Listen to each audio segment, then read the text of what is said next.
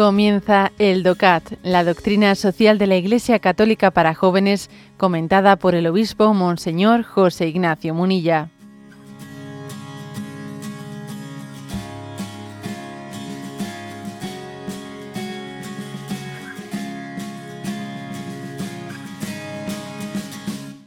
Número 38. ¿Cómo ve la Iglesia los medios de comunicación? Y responde, los medios de comunicación son elementos esenciales de las sociedades modernas.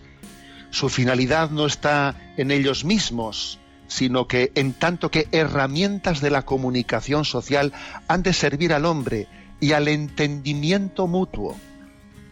Los medios de comunicación y aquellos que los crean y difunden deben respetar los deberes éticos, ya que su objetivo debe ser trabajar en favor del entendimiento recíproco, y atendiendo a las siguientes preguntas.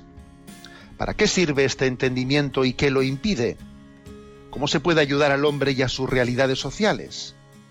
¿Qué procesos contribuyen al bien común como, por ejemplo, al libre intercambio de opinión y de información? El Consejo Pontificio para las Comunicaciones Sociales, que fue fundado ya en el año 1948, se ocupa intensamente de las preguntas de cómo propagar la fe en los medios de comunicación y cómo usarlos correctamente. Bueno, esta es la respuesta. Aquí, por cierto, se menta al Pontificio Consejo para las Comunicaciones Sociales. En este momento, en esa reestructuración que se ha hecho en la Santa Sede, ¿no? Eh, sobre de todos los organismos ligados a la comunicación eh, está integrado ¿no? ese Consejo Pontificio dentro de esa estructura unificada comunicativa de la Santa Sede.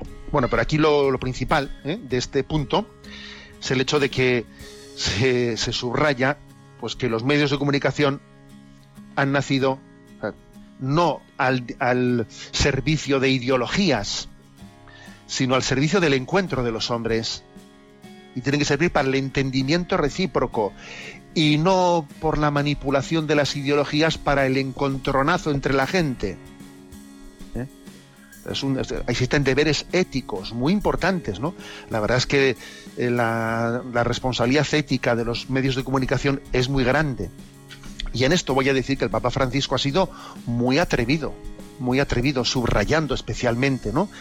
Esos deberes éticos de los medios de comunicación. Me refiero a un par de intervenciones que hizo que el Santo Padre ha hecho al respecto. Una el domingo 6 de marzo del 2016, en aquel contexto de aquellas cuatro monjas de la Madre Teresa de Calcuta que habían sido asesinadas en Yemen, no sé si recordáis, han pasado ya eh, recientemente, ¿no? Hemos hecho, hemos celebrado el segundo aniversario de, aquel martirio de aquellas cuatro religiosas. Fue impresionante que los medios de comunicación hicieron, vamos, un mutis por el foro, como se dice, ¿no? O sea, no dijeron nada.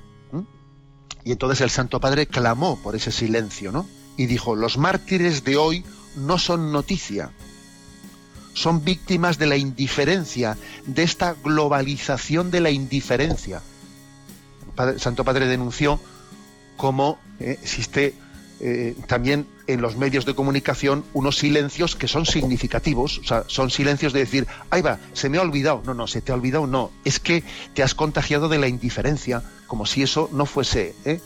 como si eso no fuese relevante en el mundo, ¿no? Que estén allí esas religiosas dando su vida, atendiendo allí, ¿no? En el Yemen, en el Yemen a los ancianos, que entren allí los yihadistas, que se carguen allí a todo el mundo y nadie dice nada, ¿no? Recuerdo que en aquel momento, aquel, en aquel acontecimiento, las redes sociales clamaron, clamaron, ¿no? Como medio alternativo ante el silencio de los grandes medios de comunicación. Y también recuerdo otras palabras que fueron también, vamos, eh, atrevidísimas del Santo Padre, ¿no? En ese mismo año, el año 2016, eh, cuando el 7 de diciembre dio una entrevista a una revista belga llamada Tercio, y, el, Papa, analizó el rol de los medios de comunicación ¿no? y cuestionó sus tentaciones. ¿no?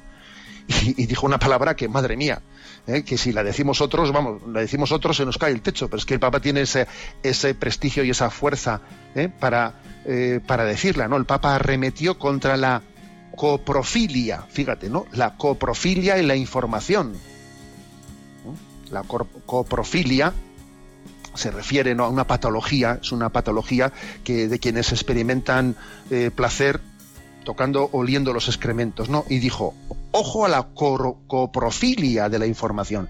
Las que el Papa tiene cosas que son tremendas, ¿no? ¿Y por qué? Se, se refirió a esa tendencia de, de ciertos medios de, de, comunicación que tienen como una afición al escándalo, al escándalo, ¿no?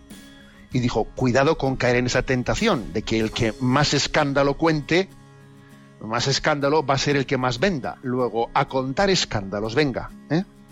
Eso es un peligro tremendo, mm, dificilísimamente ¿no? compaginable con esa vocación ética de los medios de comunicación que están llamados a fomentar el encuentro, y a fomentar el bien común en las relaciones sociales. ¿eh? Pues esa es otra. Bueno, he puesto estos dos ejemplos, pero sí hay que decir que el Santo Padre ha sido valiente ¿eh? a la hora de a la hora, a la hora de denunciar ¿eh? pues determinados males morales, males éticos en el ejercicio de mm, de la profesión periodística los medios de comunicación. Medios de comunicación que están Mm, como, como dice aquí, que tienen que ser herramientas del encuentro para el encuentro social.